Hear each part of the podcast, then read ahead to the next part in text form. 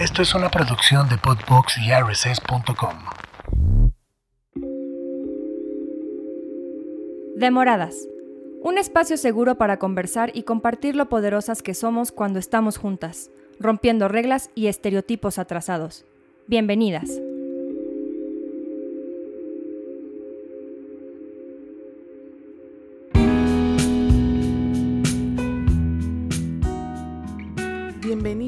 Bienvenidos a un episodio más de Demoradas. El día de hoy vamos a seguir con un tema que ya escuchamos un poquito en el, primer episodio de esta segunda temporada eh, con Dani Ancira de La Cana. Y hoy tenemos otra invitada que igual nos va a hablar un poquito del tema de, del sistema penitenciario, pero hoy vamos a ir más allá de las fronteras. No vamos a hablar de lo que está sucediendo en México, sino desde otra perspectiva. Y bueno, nuestra invitada de hoy es Ashley Williams. El episodio se llama Una gringa en Guatemala. Ya nos va a contar por qué se llama así. Y bueno, Ashley es una mujer joven, fundadora y directora ejecutiva de Serigrafía de la Gringa. Ashley tiene más de 12 años de experiencia trabajando en las cárceles guatemaltecas y está a punto de completar su título de abogada. ¿O ya terminaste? Ya, terminó. el año pasado. Ya es abogada entonces. Y durante más de 12 años de funcionamiento de este emprendimiento, ha ganado una gran reputación y beneficia el apoyo continuo a asociaciones públicas y privadas establecidas desde hace mucho tiempo. Eh, también hay colaboraciones de parte de, esta, eh, de este emprendimiento con los ministerios de Educación, Cobranza y Economía y varias empresas del sector privado. Pues muy bienvenida a México, a Demoradas. Eh, Ashley, bienvenida. No, gracias a ti por recibirme aquí en México. Estoy emocionada, me encanta tu país y quisiera quedar una semana más, pero ya me están echando, entonces, bueno. ¿Qué tal la fiesta en México? Ah, mira, ustedes, eso es otro nivel, otro nivel. En Guatemala no comparamos. Parecido, pero, pero aquí hay más. ni parecido. no, la gente alegre. Em, Sí, como no existiera COVID, ¿va? Sí, pareciera. Ah, pero me disfruté mucho el fin de semana. Ya estoy lista para ir a dormir. para descansar de las vacaciones. Sí.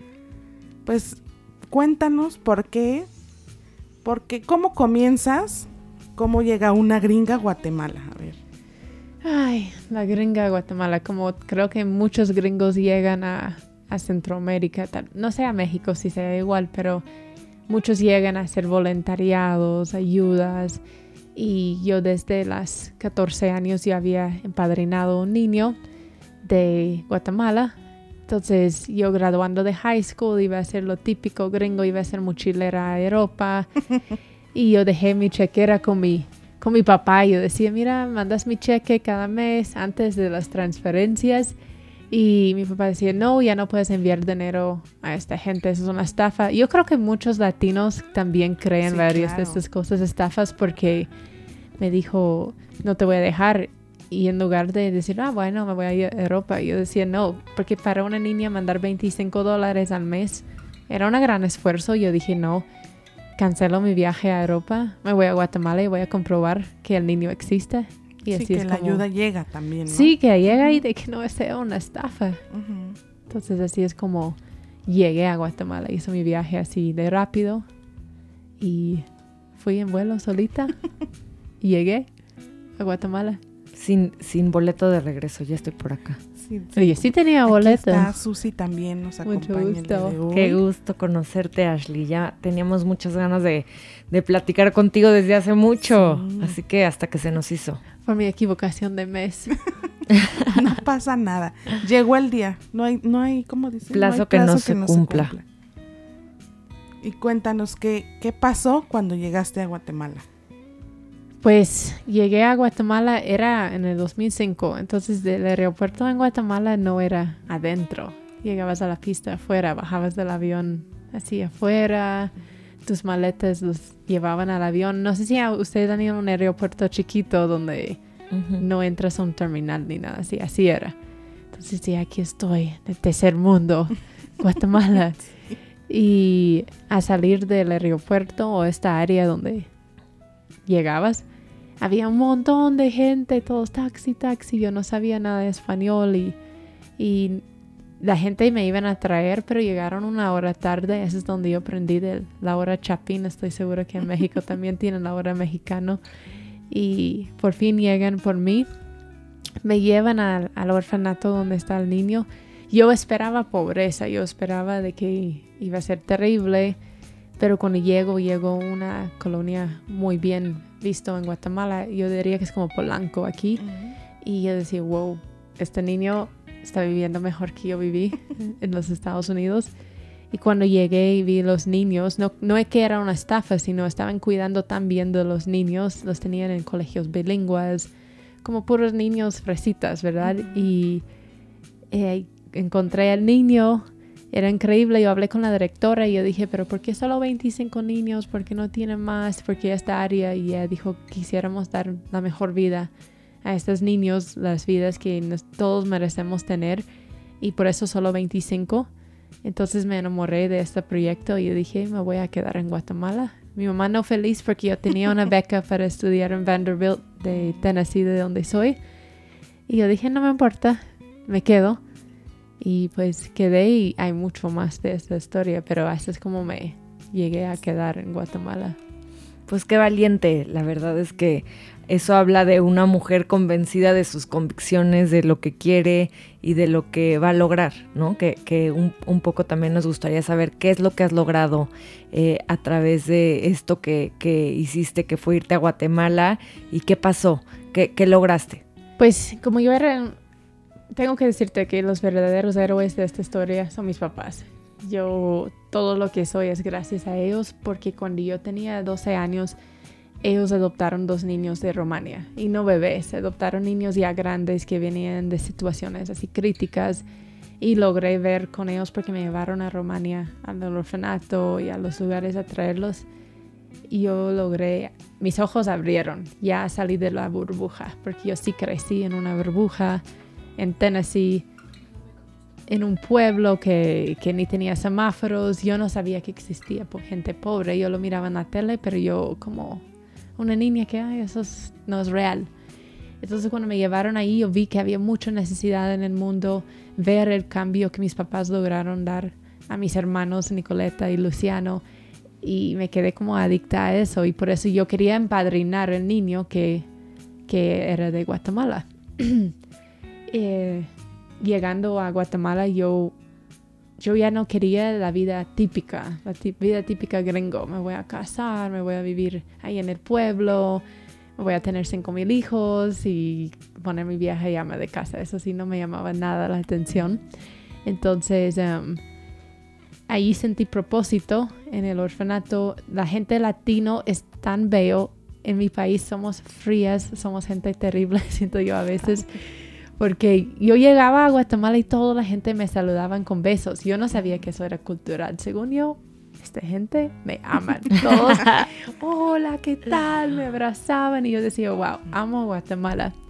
Entonces, em, yo decido quedar en el orfanato y así voluntariando en el orfanato con mis ahorros yo me doy cuenta que niños llegan y de repente unos meses después cuando se mejoran ya están más gorditos, los desnutridos, eh, los golpeados ya, nos, ya se han sanado sus golpes y vienen el gobierno y los llevan de regreso a sus familias.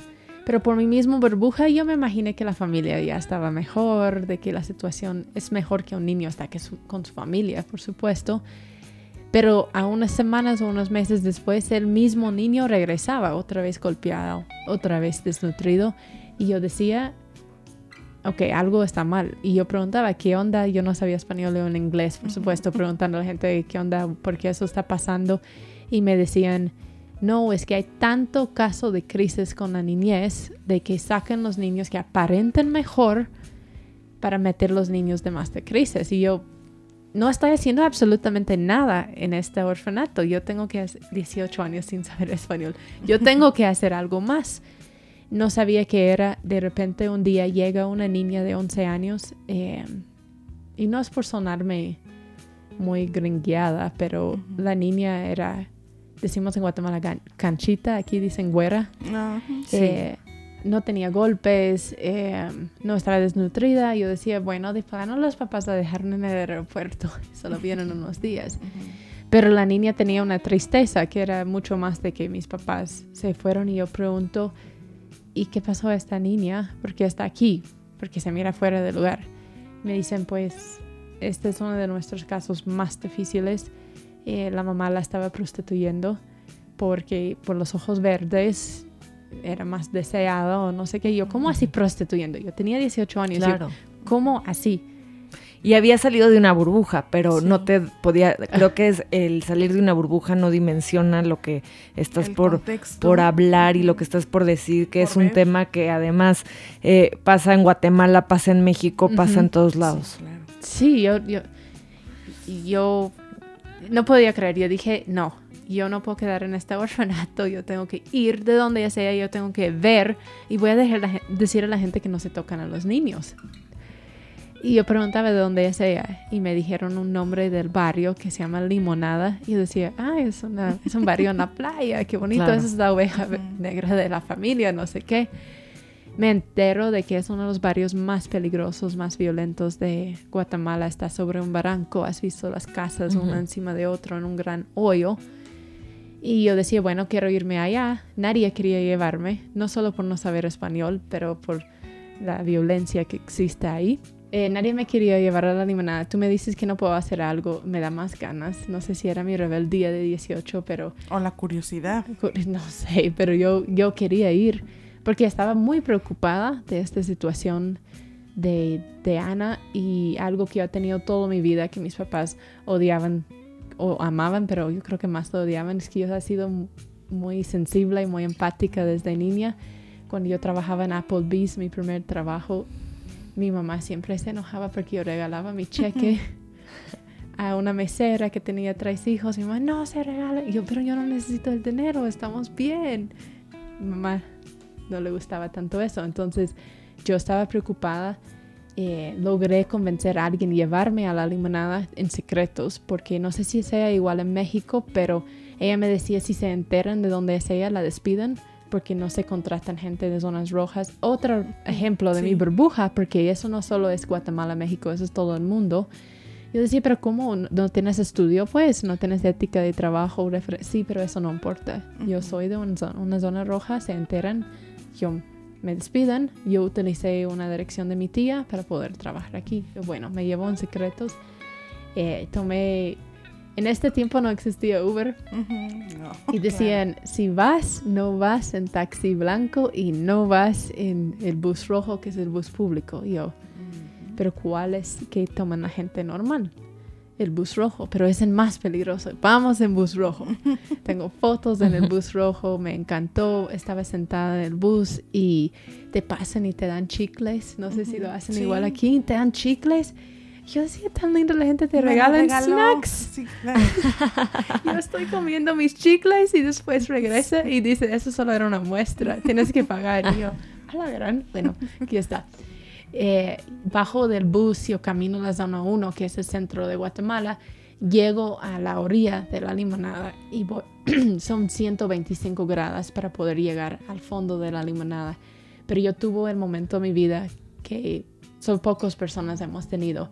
Voy bajando las gradas, viendo todas las casas de láminas así sobre el barranco y yo siento que este mi momento, ajá, esta es, yo nací para estar aquí. Yo sentí algo increíble bajando a esta colonia y llego a la última grada y de repente un hombre todo tatuado me acerca con una escopeta. La policía no entra en estos barrios.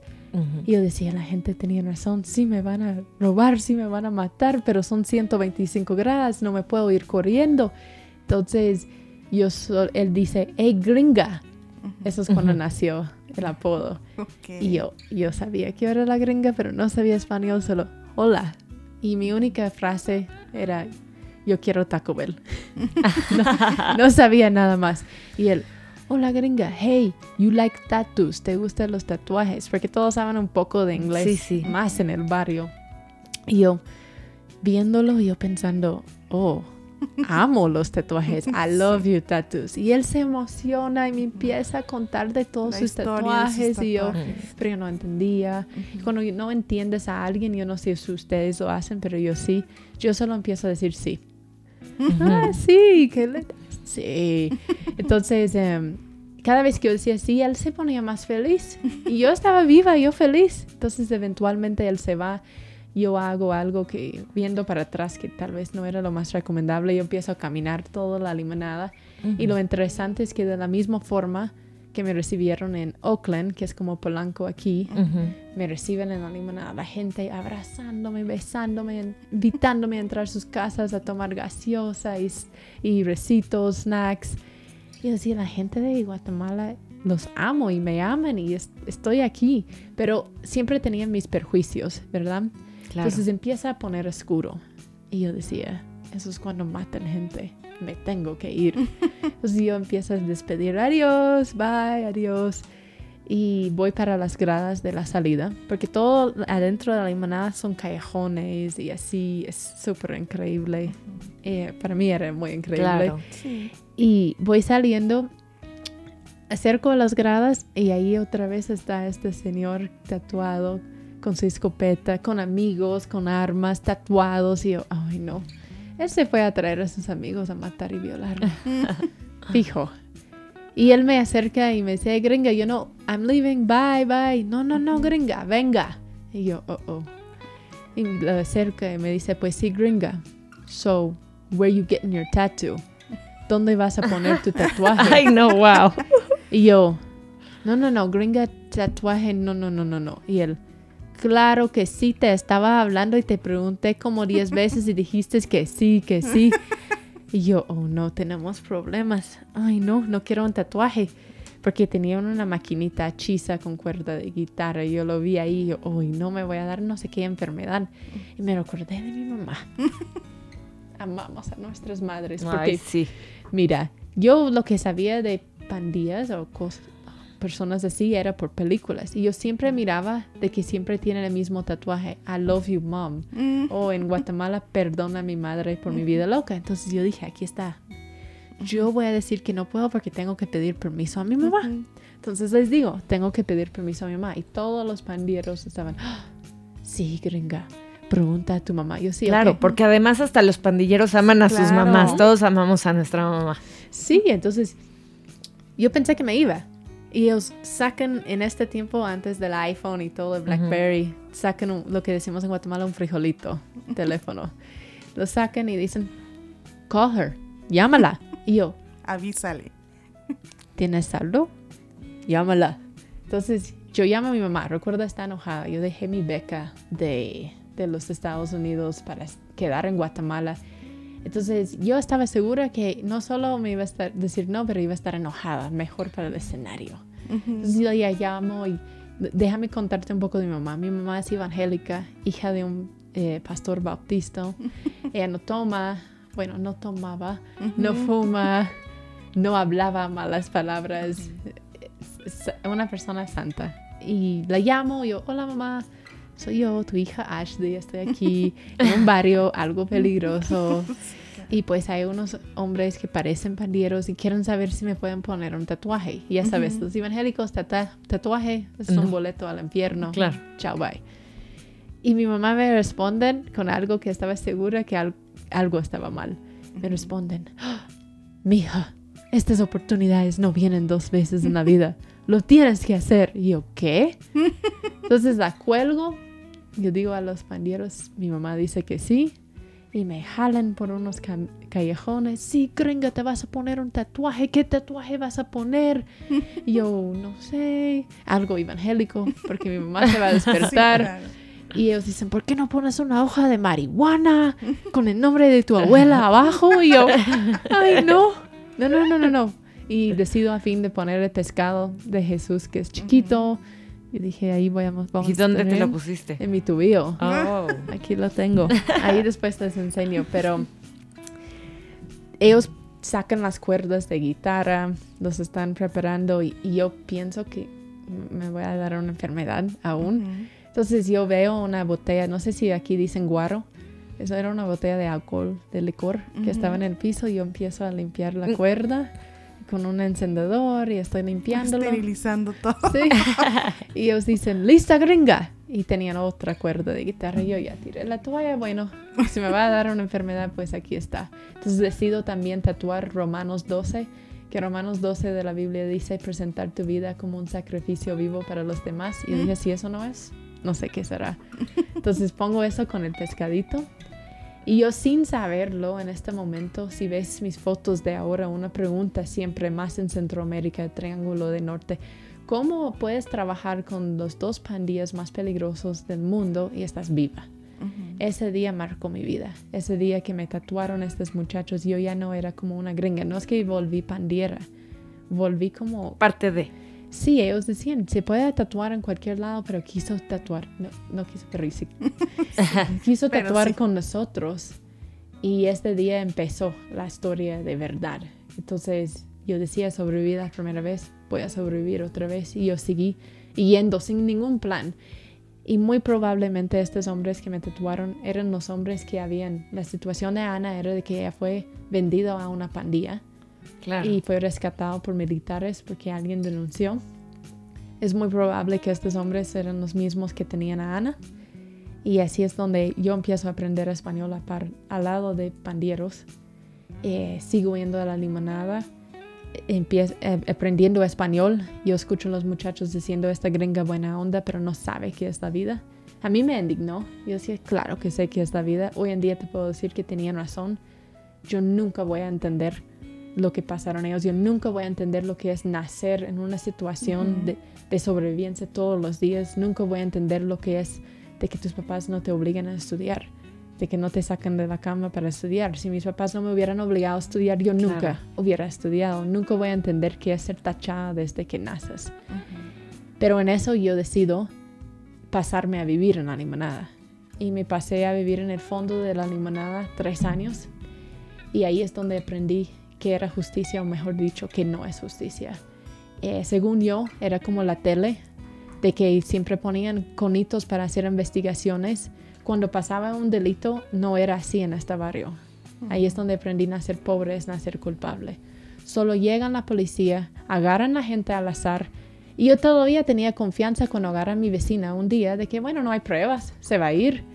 Sentenciaron a ella por asesinato 25 años. Ella estaba embarazada, su hija nace en la cárcel y ahí es donde en la limonada aprendí de que la gente Claro. está marcada. No sé, crecimos. Yo creo que nuestros padres no es que nos quieran hacer daño, pero nos crecen como mostrándonos cómo debería ser la justicia. Yo no sé en caso de ustedes, pero yo sí crecí pensando de que se investigaban antes de sentenciar a la gente por un crimen. Yo me, yo tenía la creencia que toda la gente en la cárcel estaban ahí porque merecían estar ahí Claro. porque había una investigación. Entonces eso es lo que crecí creyendo y entonces cuando eso pasa yo ya estaba viendo justicia social, ya corre mi sangre, yo quería ser abogada desde niña.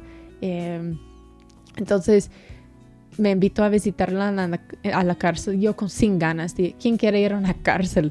Yo no quería ir a visitarla a un principio, pero me convenza y voy con un temor de que yo pensé que, no sé, yo fui terrible, yo pensé que mujeres sin dientes me iban a estar tocando y mil cosas. Entonces yo llego a la visita, yo no voy con nada porque yo no sabía que tenías que llevar cosas a la cárcel. Según yo era como la tele de que Claro. no puedes entrar nada. Cuando llego, toda la gente tiene un montón de cosas y yo preguntando por qué, es que llevamos la comida, llevan la comida, no dan comida en la cárcel, pues no. Y yo, ok, qué raro. Eh, paso la, re- la revisión, llego adentro de la cárcel, pero no era nada de lo que esperaba. Yo cuando vi las mujeres esperando en la reja era como ver a mí.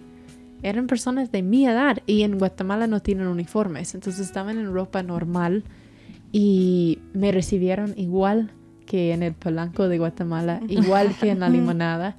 Me reciben con los brazos abiertos, todos abrazándome, besándome y felices de verme. Y yo, nada de lo que esperaba. La gente, me habían preparado un gran almuerzo las mujeres, me siento en la mesa, estoy comiendo y ya no era ellas y yo, era como nosotros, no Claro. sentí esa de que son diferentes. Yo miraba a mí, porque lo que pasó a mi vecina podía pasar a mí, podría pasar a, a claro. todos. en, Entonces, esa, en esa condición y en esa situación, como ya decías tú, eh, te comprobó una vez más que nacer pobre es nacer culpable. ¿no? Sí. Y no sé, estaba ahí comiendo y la comida estaba rico. No estaba, ya sabes, soy gringo, una tiene sus miedos, pero no, la comida estaba excelente y al final me sentí pena de que yo necesito pagar. Pero ¿y ¿quién lleva plata a la cárcel? Entonces yo dije, mira, eh, ¿cuánto es? Yo la próxima pago. Eh, o cómo puedo ayudarlas. Mi español no estaba tan buena. Y creo que dije, ¿cómo les puedo ayudar? No creo que pregunté cómo pagar. Sí. Y me respondieron, mira gringa, si nos quieres ayudar, nos puedes ayudar con un trabajo. Y me puse a reír porque eso era antes de la locura de trabajos en cárceles de explotación. Y dije, ah, pero están presas, ¿cómo van a trabajar? Claro. Y me dijeron, no, gringa, está en la ley. Nosotros podemos trabajar y además solo el hecho de estar en la cárcel no quiere decir que ahora el gobierno está cuidando nuestra familia. Nosotros aún tenemos que responsabilizarnos por nuestros hijos y familia y ayudarnos con, con algo. Y ok, ¿en qué quieran trabajar? Y me dicen, ay, siempre nos ha gustado serigrafía, pintar las playeras. Yo no entendí la palabra serigrafía, lo tuve que buscar en un diccionario cuando salí. Y en ese tiempo, sí, siempre ha existido la corrupción, pero yo nunca lo sentí. Yo hablé con las autoridades, ellos se emocionaron, me dejaron entrar todos los materiales porque no había otro trabajo en la cárcel, así formal. Eh, yo no soy, em- yo no era emprendedora.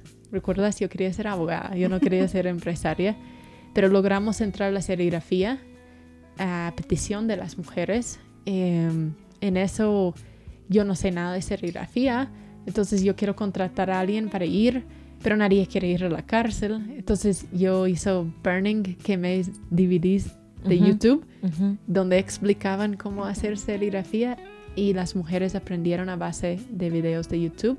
Y mi primera supervisora, eso fue en el 2008, mi primera supervisora de serigrafía aún trabaja conmigo, es Gaby, mi asistente. Ay, wow. Y, y después empezó a poner famoso las extorsiones en la cárcel. Ese es el delito más fuerte que tenemos en Guatemala. Y yo preguntaba a las mujeres, porque no es tabú en la cárcel, porque extorsionan. O puedes hablarlo libremente. Yo decía, pero ustedes, ¿por qué extorsionan?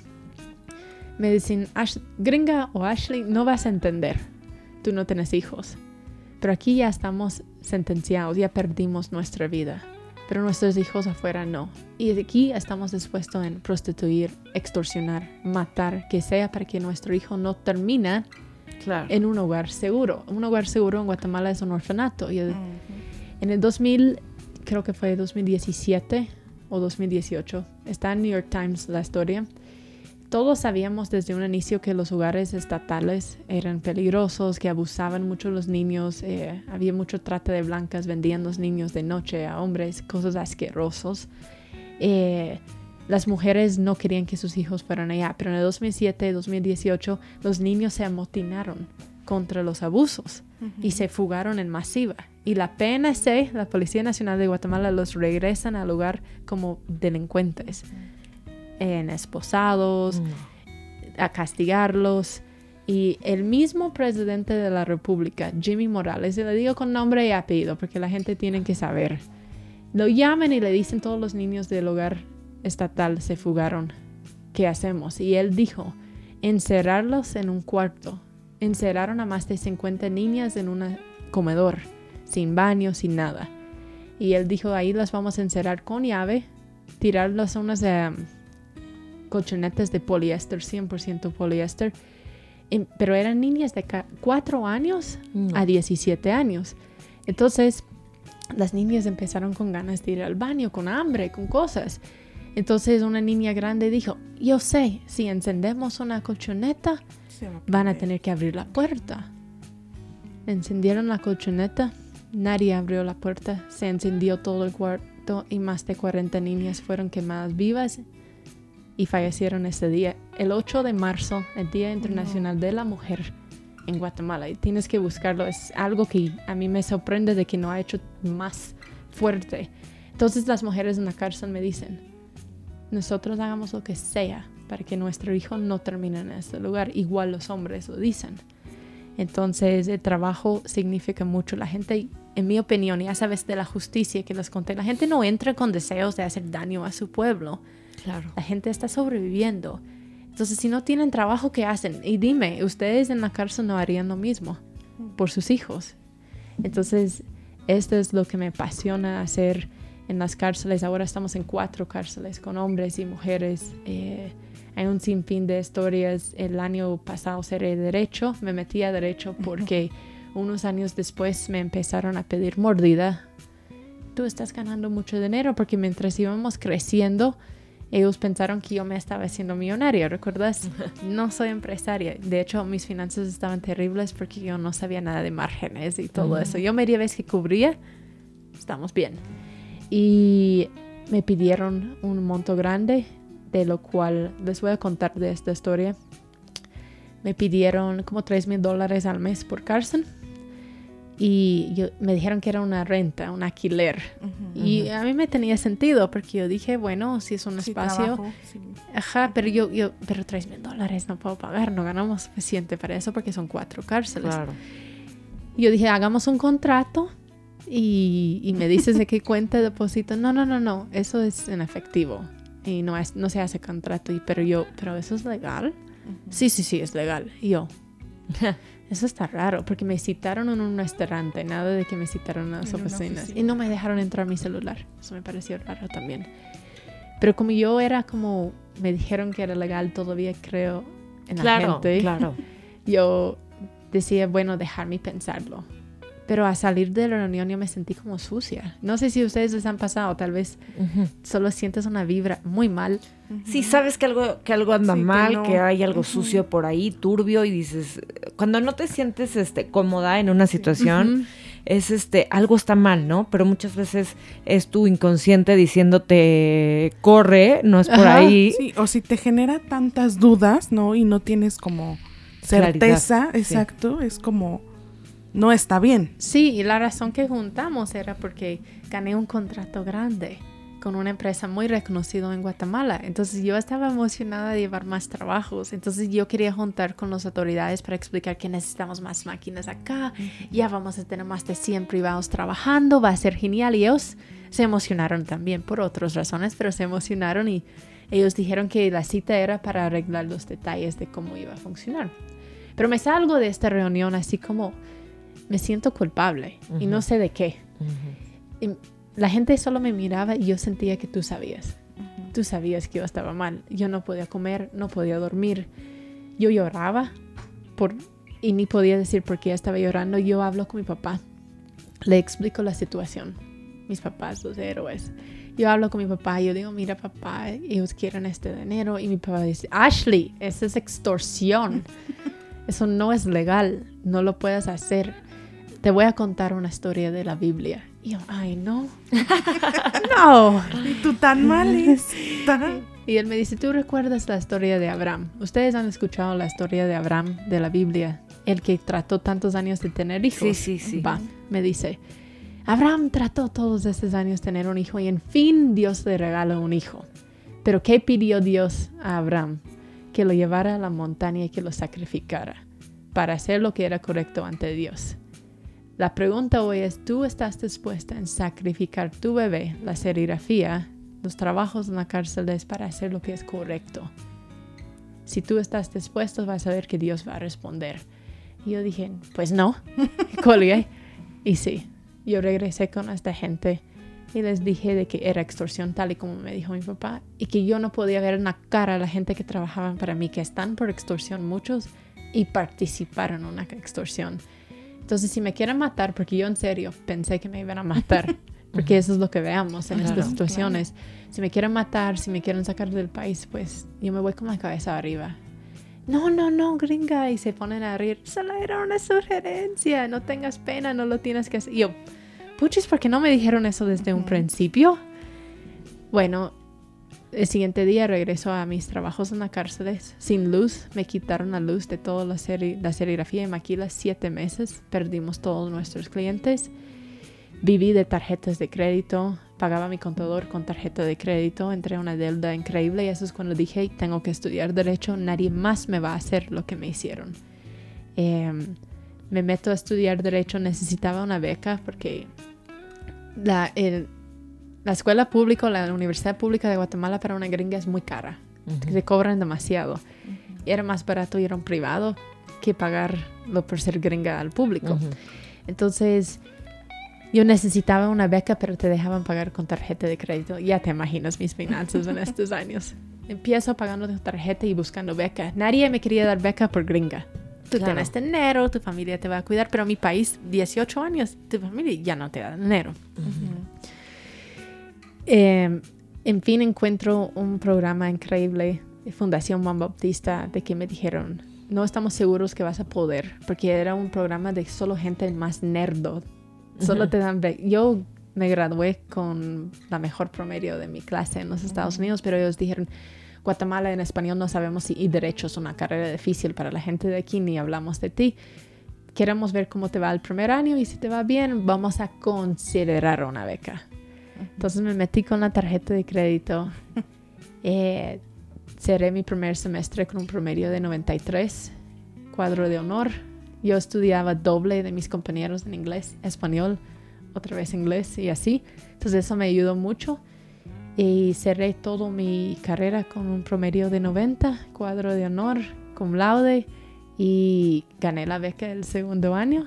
Ni parqueo tuvo que pagar. Pero con eso yo dije, yo voy a saber cómo luchar mejor o cómo, cómo Claro. defender ¿Cómo mejor. defenderte tú también? O sea, ya no solo era eh, cuidar de los demás, sino ya también tú, tú estar segura.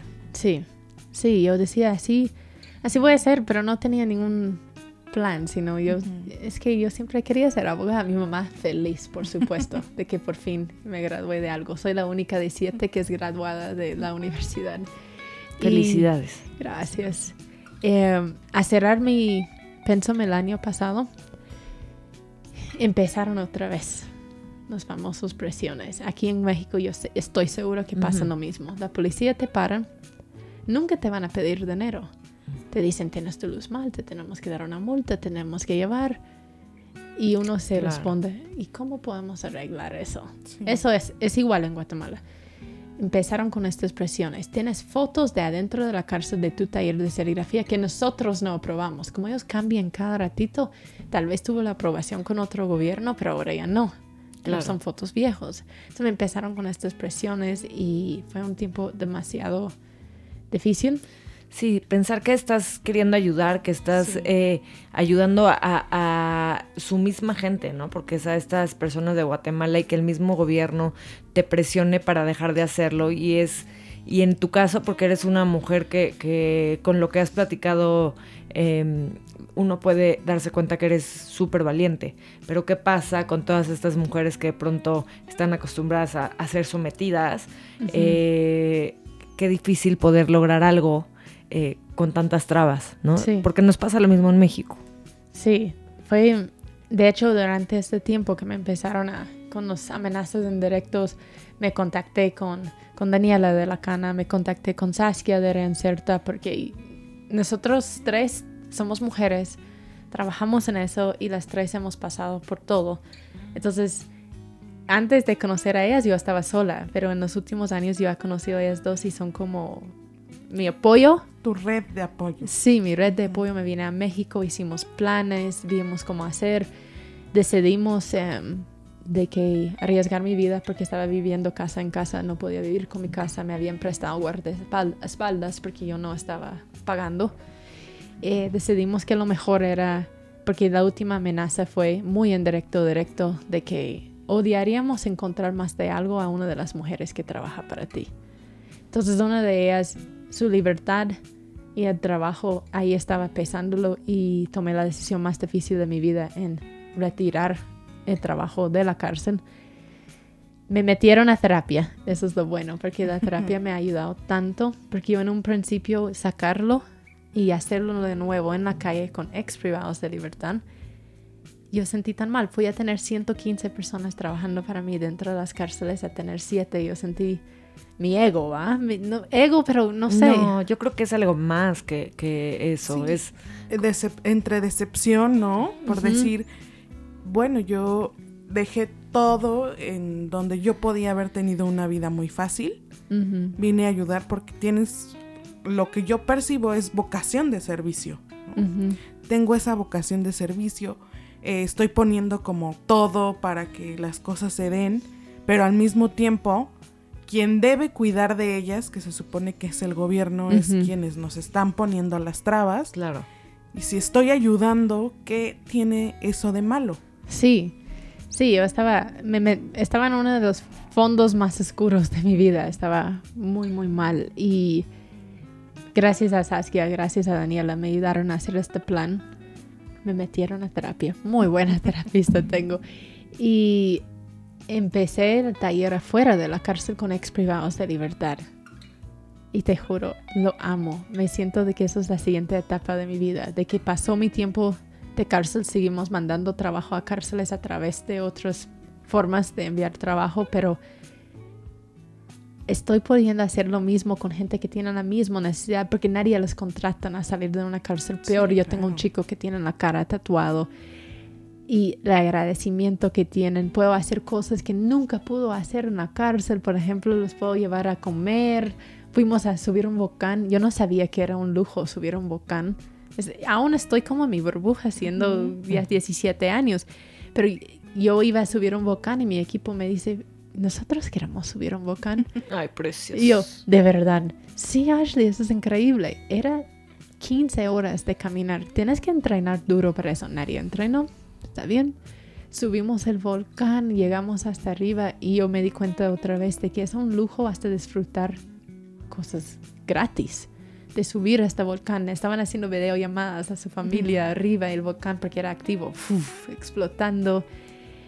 Y en la cárcel yo nunca hubiera podido llevarlos a un volcán. Eh, tenemos más accesos para que psicólogos llegan, para que más tenemos más trabajo que nunca. Todo el mundo pensó de que me salía más barata en la cárcel. Mano de obra barata, todas esas cosas decían la gente. Tengo una, mi margen para la gente empresario que saben de eso, mi margen bruto en la cárcel era, si mucho, en un buen mes, 17%. Pérdida siempre. Ahora en la calle, el margen bruto es 80 para arriba. Bruto. Todos pagando luz, pagando agua. No, ahora con la inflación uno diría, mira, está más, Sí. mira, me- la el universo me ha bendecido tanto en eso y la gente que trabajan conmigo son gente que trabajaron adentro conmigo, incluso tengo nuevos que no trabajaron conmigo y estoy muy, muy feliz con donde estoy. Y algo que tengo que mencionar, ¿recuerdas a Miguel que me llevó a Guatemala el niño que yo patrocinaba? Mis papás lo adoptaron porque él era grande y cuando son grandes es difícil que los Sí. adopten. Y Ana de la Limonada es mi hermana y también vive en los Estados Unidos y mis papás sí son héroes de oro. Sí, claro. Pues tú también. Son Creo una, que una lo, lo familia aprendiste, hermosa. ¿no? De, Sí. de tu- de tus papás. Sí. Lo viviste desde que, desde que naciste en tu casa. Y yo creo que, que no es que no es que hayas roto con, con, al- con la burbuja, o como decimos en este, en este podcast, que hayas roto el cascarón. No es eso, sino que creo que también es, es un poco este choque cultural porque definitivamente lo que se vive en Estados Unidos y lo que se vive en Centroamérica es completamente distinto, empezando por la desigualdad de oportunidades que hay, por la pobreza que existe. Como ya decías tú, la pobreza es eh, precondición para Sí. muchas otras cosas en las personas para que puedan acceder a servicios públicos, a sus derechos, a, a la educación, a muchísimas cosas, ¿no? Creo que sí eh, podemos decir que, que es, un, es una realidad distinta de donde tú venías a este contexto nuevo y claro que pueden pasar los años y vas a descubrir que hay cosas, muchas más cosas que no conocías. Y digo, aunque en Estados Unidos yo también pienso que hay gente que la pasa muy mal y también existe pobreza y también hay muchas injusticias, porque es verdad, sí creo que cuando empiezas a caminar en un lugar en donde todo es pobreza, en donde todo es injusticia, en donde nada se hace bien, y es Guatemala y es México y es Centroamérica y es muchos otros países que, que necesitamos mucha ayuda y sin embargo aquí hay una, dos, tres mujeres que caminamos tratando de abrir brecha a, a que haya nuevas oportunidades para, para, para, pues para todos, ¿no? Y algo que, que me gustaría decirte es que muchas veces nos aferramos a una cosa y, y queremos, ah, no, pues quiero el trabajo en las cárceles, ¿no? Y es en las cárceles, en las cárceles y nos volvemos como un caballo Así estaba. y, y dejamos de ver todas las posibilidades que hay alrededor de, de- de esto a lo que nos aferramos, en tu caso de- del trabajo en las cárceles. Y cuando logramos quitarnos, em, pues, esta, esto que no nos deja ver y nos damos cuenta que hay un millón de posibilidades más. Sí. Y, y- y de verdad, si no es la calle, es otra cosa. Y siempre, siempre vamos creciendo y vamos caminando. Pero cuando tienes eh, muy clara tu intención de vida, tu bandera de vida, entonces el universo, Dios, como cada quien le quiera llamar, eh, te va abriendo los caminos para que tú puedas llegar y para que tú puedas lograr. Y el chiste, y, y- y creo que la prueba que, que nosotras hemos tenido es que hay que ser persistentes, hay que tener certeza dónde vamos, hay que tener mucha disciplina, pero sobre todo nunca dejes de intentar. Sí. Y, Exacto. y- y nunca olvides, también es, eso es- creo que es básico, ¿no? Nunca olvides, yo siempre digo, nunca olvides de dónde vienes Ujú. y nunca olvides por qué empezó todo. ¿no? Eso, eso. Sí, es exactamente por Miguel y Ana. Y eso ni sabía yo que eso iba a llevar a cárceles y a eso. Miguel y Ana me iniciaron este camino y lo amo. Y el hermano de Ana, ella tiene dos hermanos y uno es el que tiene la cara tatuada. Él está trabajando conmigo. Empezamos con un día y yo dije, él no va a regresar mañana. Porque estaba drogadicto, muchas Claro. cosas. Mira, ya estamos iniciando el tercer mes con él. Está más gordito. Aquí lo, su cuarto solo lo está pagando para su esposa y su hijo. Eh, él está emocionado porque compró tenis nuevos y con dinero bien ganado. Ah, es que ustedes me Sí, estoy encantando esta nueva etapa de mi vida. Me encanta, me Sí, encanta. Y, y a veces perdemos de vista, creo que muchas veces cuando estamos eh, en este camino de, de servir, de la- del activismo, de, de querer generar un cambio, también llegan esos momentos en los que tú acabas, tú lo acabas de, de- de describir en tu historia. Mucha gente pensaría, ay, es que mira, la entrevistan, es- está aquí, está allá, recibe mucho dinero. Y la verdad es que las recompensas que realmente valen la pena, porque muchas veces ni siquiera son monetarias, cuando te dedicas a servir a los demás, son satisfacciones meramente personales, ¿no? Como cambiarle la vida a una persona que antes ni siquiera imaginó que podía ser lo que hoy está haciendo.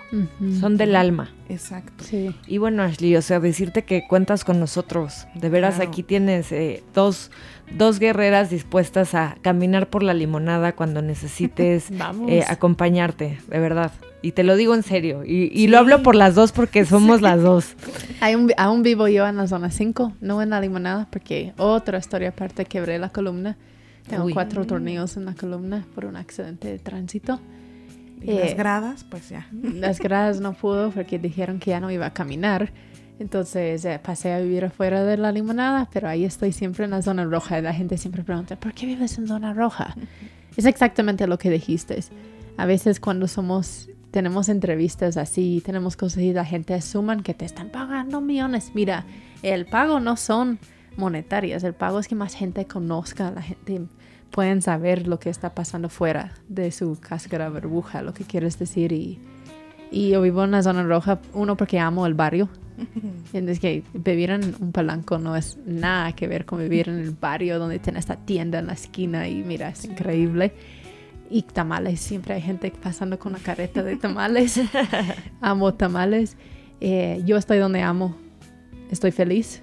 y hasta si tendrá el dinero para vivir en mi zona 14, en mi pelanco de Guatemala, yo no, yo no voy, no voy, me gusta mucho donde vivo. Sí, porque además esas personas por las que tú llegaste, y aquí también es donde rompemos como con, con muchos mitos y con muchos estereotipos, ¿no? De decir, eh, de prejuzgar a la gente por su condición, cualquier condición que sea, ¿no? O sea, ya decías tú, en este, en este caso de pobreza, ¿no? No importa si eres pobre, en qué condición vivas, eso no te hace culpable. No. Por, por el simple hecho de nacer así, no eres culpable de nada. Nada es tu culpa. Ni siquiera haber nacido en esa condición. ¿no? Y segundo, pues cambiar, cambiarles la vida, eso para mí creo que eh, muchas veces no somos tan conscientes de, de- como del efecto que causas en las personas. Pero creo que eh, muchas de las personas a las que te ayu- tú ayudas se vuelven ahora tu familia por elección Sí. y además inspiras a muchas otras personas a seguir ese camino. Sí, sí, Gaby me escribió, Gaby, la que está desde un inicio, me escribió ayer, mira, no sé si me puedes dar un anticipo al sueldo. Y yo, sí, está bien, perdón por escribirte un domingo, yo sé que estás descansando. Yo, si eres como mi familia, no es molestia. Claro. Exactamente así dijo. Entonces es interesante, en Guatemala mi familia es Claro. mi trabajo y, y no sé. Pero y además, como lo dijiste al principio, cuando tú llegaste, tú supiste que, que esa era tu misión de vida. Sí, Cuando uno sabe, sabe. Y ya no hay vuelta atrás. Y ya no, aunque quieras, ya no puedes irte para otro lado. Ya, No. ya te llamó. Sí, que Saskia y Daniela me han pedido varias veces, venga a México, aquí las cárceles hay mucha oportunidad, aquí sí queremos gente trabajando. Y sí, lo pensé en serio en ese ratito. Y después dije, "Y- y mi corazón es Guatemala. Yo sé que México tiene más, es más bonito, tiene más cosas, pero ay, yo amo- Guatemala es home, es mi hogar. Claro, Pues, we love Guatemala sí. también. ¿Ya conocen? No, vamos No. a ir. Ah, Vamos va. a ir contigo. Vamos a ir contigo. Es hermoso, es hermoso, la gente es hermosa. Hay cosas como, como México que a veces la corrupción y cosas así bloquean, Claro. Pero Guatemala es una belleza. Oye, y rápidamente, tus hermanos, eh, Miguel y Ana, ¿se Ajá. llaman? ¿Ellos cómo están en Estados Unidos? ¿Están contentos? ¿Cómo van? Como ¿Quieres la debe de cruda ser. verdad? Sí. Va. Miguel está, es el hijo ej- ejemplar de la familia. Creo que es el mejor hijo que mis papás han tenido. Wow. En el sentido de que él no, no molesta, eh, se quedó viviendo en casa hasta los 19 años. Todos nos fuimos con 17. Eh, él está muy bien, está estudiando un técnico. Es que en los Estados Unidos ya es la moda no ir a la U. Entonces, pero está estudiando un técnico. Y Ana, lamentablemente por los 14 años que pasó en Guatemala en esta situación, por lo que pasó, yo desde afuera puedo tener mucha empatía, no justifico, pero lamentablemente Ana eh, se metió en varios problemas en los Estados Unidos, estaba privada de libertad, salió hace dos semanas de la cárcel, mis papás adoptaron a su hija cuando ella estaba en la cárcel, eh, la drogadicción la está costando mucho, pero yo te digo, si mi mamá me hubiera vendido, yo creo que yo ya me hubiera matado. Entonces, Claro. eh, para mis papás es muy difícil. Mi mamá le costó mucho porque querían salvar a Ana, pero ellos tuvieron que ver de que Isabela, su hija, la pueden hacer algo. La adoptaron desde que tienen dos años y están luchando, pero la trauma que están sufriendo de niños Claro. es muy, muy difícil cambiar y terapia no puedes obligar a un mayor de edad No, claro.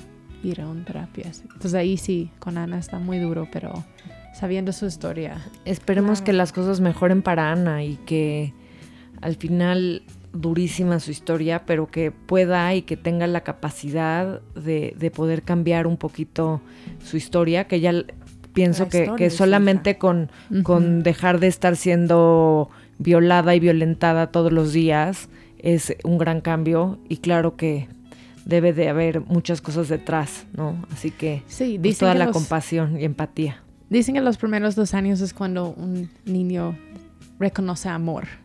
Cuando sus primeros dos años fueron golpes, abusos, para ella eso era amor. Y es lamentablemente es lo que ella siempre se siente más seguro en medio de abuso. Y algo de las mismas personas de la cárcel que son culpables, todos tienen una historia. Todos, y Ana es culpable de lo- la razón que estaba privada de libertad en los Estados Unidos, pero ella tiene una historia. Igual que todos estos patojos. Los que tienen la cara tatuada, la gente siempre dice, qué miedo, qué temor esta. Y hay un estudio de Los Ángeles que salió de que 99% de las personas que tienen tatuado la cara fueron abusados sexualmente de niños. Y es una forma de cuidarse de predators, o no sé la palabra en español. Sí. Pues de, de- ¿Cómo se dice predators en español? De amenazas. Ujú. De amenazas. De victimarios, De agresores. de agresores. Ajá, de agresores. Y todos tienen una historia. Claro. Todos tienen una historia. Y yo sé de que yo he sido asaltado, yo he tenido amigos que han asesinado y todo. Y yo no, nunca podría ponerme en lugar de alguien que a una familiar asesinado. Eh, es una empatía que tiene que hacer todo el círculo. Todo Claro. el círculo, porque las víctimas también. Sí, también. Es muy duro. Ah, En este programa tenemos una sección de preguntas rápidas en la que tú te pones cómoda y nosotros te vamos a decir algunas palabras y tú dices lo primero que te venga a la mente, ¿vale? This could be scary. Leyes, Justicia. cárcel, Castigo. café, Energía. castigo, Sí, cárcel. Guatemala, Mi corazón. Tennessee, Mi niñez. libertad, honradez, no sé cómo decirlo, honradez y, y transparencia. sistemas penitenciarios. Uf, es una mala palabra. ¿Se puede en este programa? Claro. Sí. Mierda. Serigrafía, Esperanza. trabajo en equipa, en equipo, en equipa también. Er, no sé, trabajo en equipo, resistencia. No sé si esto es lo que quiero decir, pero es la primera que me vino a la mente. Reinserción. Segundas oportunidades. Pues ya estamos llegando al final de, de este episodio que se nos fue muy rápido y con café más. Gracias.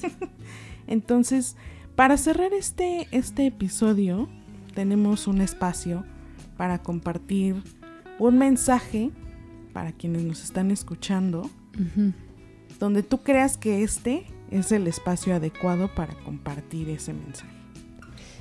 Pues el mensaje que me gustaría, creo que es mi mensaje de la vida, contar, es no juzgas a la gente sin saber de dónde vienen. Y como ya hablamos, todos tienen una historia, todos han pasado por algo. Dicen que cada víctima o victim- victimario fue víctima. Hay una historia detrás de cada persona. Y yo no creo que ninguna, o tú naciste donde nacer, nas- escogiste México, escogiste tu familia, no lo escogiste, ni esta gente escogieron dónde nacer y qué vida tener. Entonces empezar a ver a las personas con diferentes ojos, empezar a ver a las personas como personas, como seres humanos. Yo a veces estoy sentada en el semáforo de Guatemala y yo veo gente pidiendo o men- mendigando, no sé qué es la palabra, y yo sé que es duro ser empática, pero son seres humanos, son nuestra gente, todos somos seres humanos y todos merecen tener una vida digno. ¿Quién eres para decir que yo soy más o tú eres menos? Empezamos a ver a la gente como gente y todos iguales. Así es, y yo creo que eh, yo con lo que me quedo en este episodio es, es eh, sí, el, el no juzgar, porque todos y todas tenemos diferentes historias y creo que no podemos entender, aún siendo empáticas o empáticos, no podemos entender las realidades y los contextos más que quien camina en esos zapatos, ¿no? Reconocer que no vamos a entender. Esa fue mi lección de vivir en la limonada. Los muchachos tenían razón, esa gringa no entiende. Y la verdad, en esta vida no voy a entender. Así es. Pues muchísimas gracias Ashley por compartir con nosotros. Espero que en tu próxima vuelta a México podamos tener otro episodio para seguir platicando estas grandes historias y espéranos por Guatemala pronto porque ahí, ahí estaremos, Flor y yo. Buenísimo. Y tengamos un episodio donde está Daniela y Saskia las tres late. juntas. Vamos a hacerlo. ¿Dónde te pueden encontrar tus redes sociales? Bueno, eh, serigrafía de la gringa en Facebook o Instagram. Y si quieren seguir a mí es Ashley, la letra N, Guate.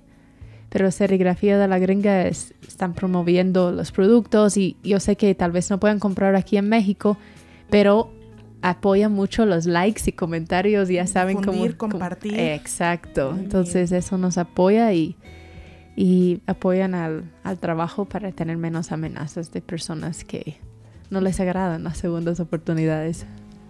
Pues qué padre. Pues muchas gracias y este fue un capítulo más de Demoradas. Pero nunca es tarde. Muchas gracias. Gracias a ustedes. Demoradas, porque nunca es tarde para saber que juntas somos más fuertes. Nos escuchamos la próxima semana.